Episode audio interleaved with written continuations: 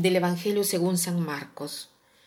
Jesús salió de la sinagoga, fue con Santiago y Juan a casa de Simón y Andrés. La suegra de Simón estaba en cama con fiebre y se lo dijeron de inmediato.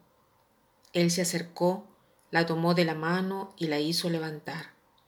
Entonces ella no tuvo más fiebre y se puso a servirlos. Al atardecer, después de ponerse el sol, le llevaron a todos los enfermos y endemoniados y la ciudad entera se reunió delante de la puerta.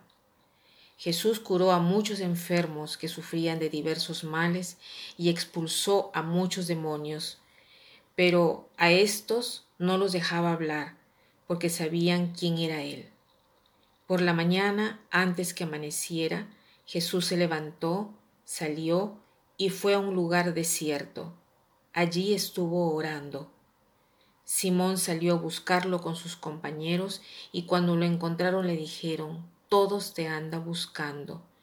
Él les respondió, vayamos a otra parte a predicar también a las poblaciones vecinas, porque para eso he venido.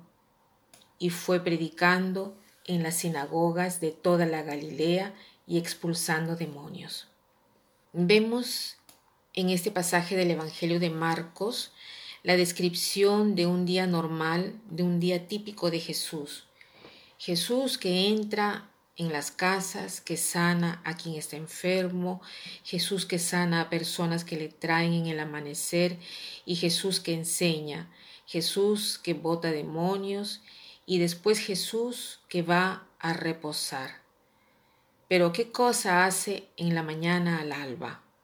Dice, en la mañana al alba se levantó cuando todavía estaba oscuro. ¿Qué cosa hace?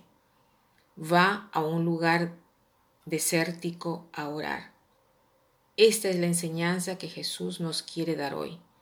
Dice, pon en primer lugar la oración, en primer lugar tu relación con Dios y todo el resto tendrá su lugar justo porque si no hacemos así, nuestra vida está destinada a naufragar. Entonces, ¿cómo queremos seguir al Señor? ¿Cuál es la inspiración con la que queremos quedarnos hoy? La inspiración o la enseñanza no es otra cosa que poner a Dios en primer lugar, no solo desde el punto de vista jerárquico, sino también desde el punto de vista cronológico. ¿Qué cosa quiero decir con esto? Que debemos poner la palabra de Dios, nuestra relación con Dios, no solo como valor, sino sobre todo apenas inicia la jornada. Debemos ser muy concretos. Si algo es importante para nosotros, si algo es primario para nosotros, se debe ver en la organización concreta del día. Es verdad que algunos dicen, ay, eh, yo me concentro mejor en la noche. En la mañana apenas me, me, tengo, me mantengo en pie, no sé ni siquiera quién soy. Me toma tiempo carburar. Es verdad, hay personas que carburan antes y hay personas que carburan después, pero una cosa es cierta, que nuestra mente durante el día trabaja con lo que le ponemos adentro. Por lo tanto, apenas nos levantamos, pongamos adentro el pensamiento de Dios, pongamos adentro de nuestra cabeza la palabra de Dios, pongamos en nuestro corazón, pongamos en nuestra mente, pongamos en nuestras reflexiones, en nuestros pensamientos, pongamos nuestra relación con Dios. La paz que recibimos del Señor al contacto con Dios y verán que si han dedicado no tanto tiempo, sino apenas los primeros siete minutos de nuestra jornada al Señor, van a ver en breve la diferencia. Los primeros siete minutos, no hagan nada, sino estar solo en la presencia de Jesús. Y como quieran ustedes, tienen deseos de leer un salmo, lean un salmo. Tienen deseos de escuchar una reflexión, escuchen una reflexión.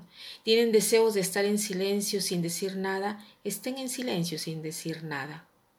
Los primeros siete minutos démosle al Señor.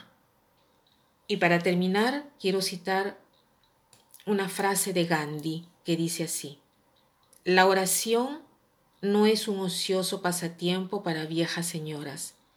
Propiamente comprendida y aplicada, es el instrumento de acción más potente.